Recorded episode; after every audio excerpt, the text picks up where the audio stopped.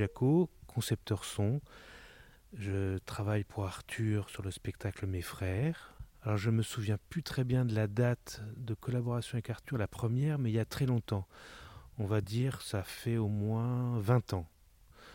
Euh, j'ai commencé euh, sur un spectacle qui s'appelait, qui était euh, Le Malade imaginaire, qu'on avait créé au Centre dramatique de Bretagne à Lorient.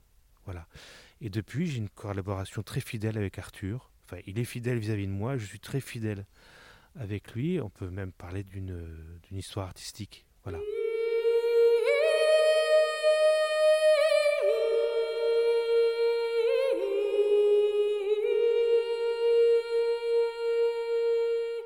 On a grandi ensemble avec le sonore, on a inventé ensemble, on a trouvé un langage ensemble et on continue à, chercher ensemble. C'est ça qui est. C'est enfin, ça l'histoire d'une vie artistique avec un metteur en scène. Cette fidélité amène à ça. C'est euh, et c'est réjouissant en tout cas. Mais on a eu plusieurs étapes. On ne fait pas la même chose depuis le début. Il y a une étape aussi importante, c'est qu'Arthur a, a, des volontés aussi peut passer commande de son. C'est euh, et donc euh, j'essaie de produire au mieux ce, que, ce, qui est demandé. Et il y a aussi mon instinct à moi, mes propositions à moi. Tout ça est un mélange, voilà. Mais euh, je, y a, j'arrive pas avec mes valises en disant c'est, ce son-là et tu n'en auras pas d'autres. Voilà, c'est, un travail de collaboration. Il y a un travail de veille de ma part avant le premier jour de lecture, il y a ma lecture personnelle du texte. Et puis, euh, et puis quand, euh, dans ma vie de tous les jours, quand j'entends un son, je fais une prise de son quelque part, je, je, mets ça de côté en pensant à Arthur, en me disant tiens, ça peut, ça, ça peut appartenir à Arthur sur un de ses spectacles. Voilà. Et puis Arthur me partage aussi ce qu'il écoute.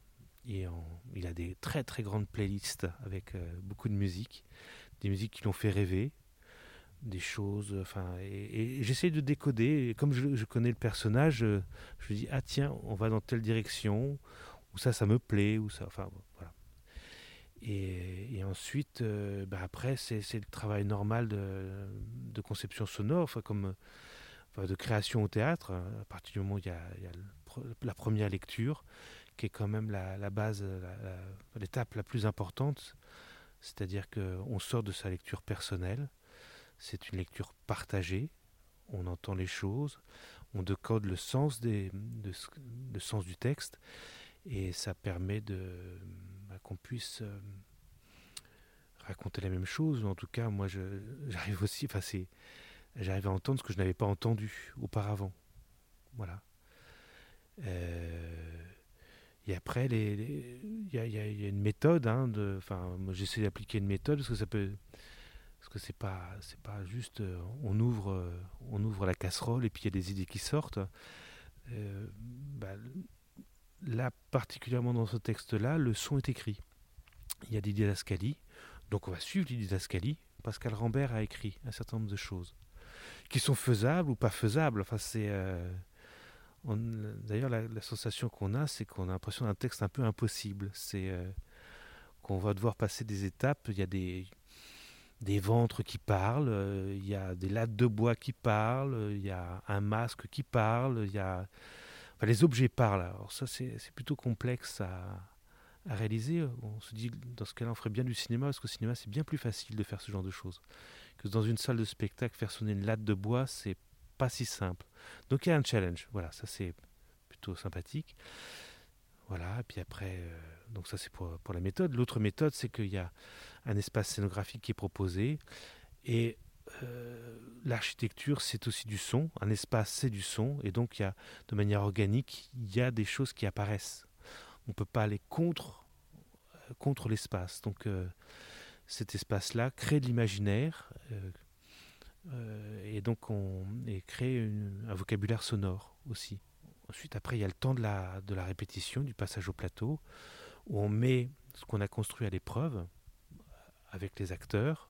Des fois, c'est les affres, parce que c'est un moment un peu, c'est toujours périlleux, parce que c'est un, un, jeu de patience. Il y a ce qu'on a anticipé et qu'on croit être juste, euh, et qui ne fonctionne pas à l'instant T, au premier essai, mais on va essayer de le repasser à un moment suivant. Puis il y a aussi, aussi bah, les fantasmes qu'on a eus qui, qui ne peuvent pas exister dans le spectacle. Et il faut faire le deuil de ces choses-là et passer à autre chose. Voilà. Mais en tout cas, entre la première étape et puis la finalité, c'est pas forcément ce qu'on avait imaginé au départ.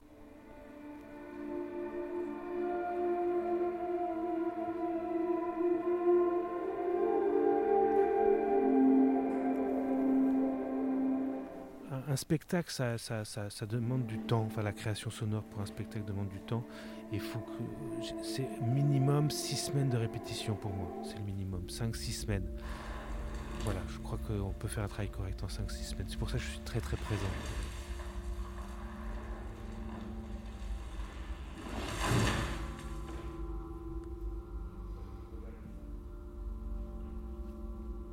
Le son au théâtre, c'est, ce qui est compliqué, c'est qu'on travaille avec des outils qui sont un peu archaïques, qu'on appelle des haut-parleurs. On fait tout pour de, faux au théâtre. Il faut arriver à faire croire aux gens. Donc on va convoquer un certain nombre de sons. La chose est que le son passe dans un haut-parleur et c'est faux. Voilà. C'est-à-dire que si je mets la mer, le son de la mer sur un plateau, c'est certain que ça n'existe pas la mer sur un plateau. Par contre, il faut que le public puisse y croire. Voilà. Et donc, il y a un certain nombre. Il faut tirer le son, il faut le diffuser d'une certaine manière pour que ça devienne possible. On peut parler de paysage sonore au théâtre puisqu'on a une profondeur de champ. On peut mettre des haut-parleurs au lointain du décor, à la face, autour du public. Ça provoque pas les mêmes sensations. Donc, c'est vraiment un espace en trois dimensions. Et le paysage sonore, en fait, oui, c'est vrai qu'un son appartient à cet espace. Euh, là, on est, on est sur un projet, on n'y est pas encore, hein, on est vraiment, il nous reste encore quatre semaines, hein, mais dans, dans, l'espace, on a une forêt avec des arbres abattus qui sont très impressionnants, et on a la partie d'habitation de, des frères avec leur servante, qui est aussi un, un, endroit immense qui ressemble à un grand tonneau creux en métal. Et donc il y a ces, ces deux choses, ces deux sentiments.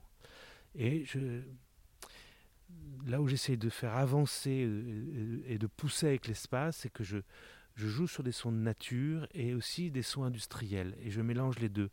Il y a un paradoxe. C'est un, c'est un environnement sonore complètement imaginaire qui n'existe pas, mais qui est parfaitement juste par rapport à l'image. En tout cas, c'est le paysage sonore qu'on, qu'on essaie de produire.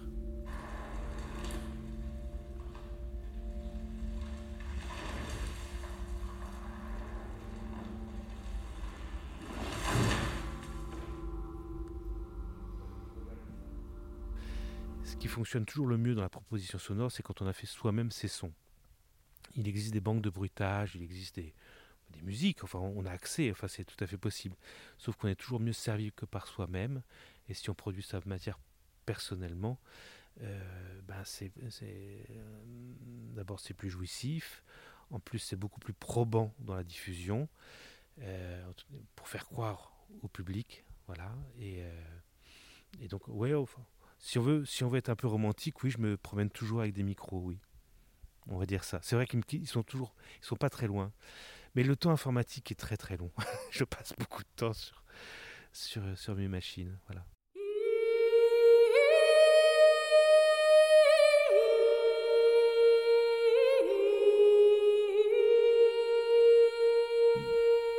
Avec un metteur en scène, euh, c'était pas Arthur. J'ai eu euh, on m'a demandé de faire une, euh, un environnement sonore sur le silence. et j'étais assez jeune, alors j'ai trouvé ça euh, un peu, un peu compliqué, parce que le, son, ça fait du bruit, ça s'entend. Et en fait, j'ai réussi à faire une, un environnement sonore sur le silence. Le silence, il y a toujours du, il y a toujours du, dans le vivant, il y a toujours du bruit, même dans le silence, il y a du vivant. Pas de son du tout, c'est ça la différence, c'est la mort.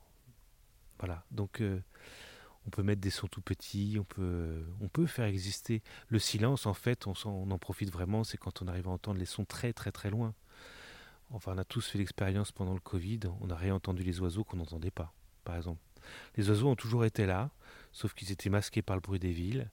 Et quand euh, quand les, véhicules sont arrêtés, les trains, les avions, bah, tout d'un coup, on a réentendu un, environnement naturel qu'on appelle le silence.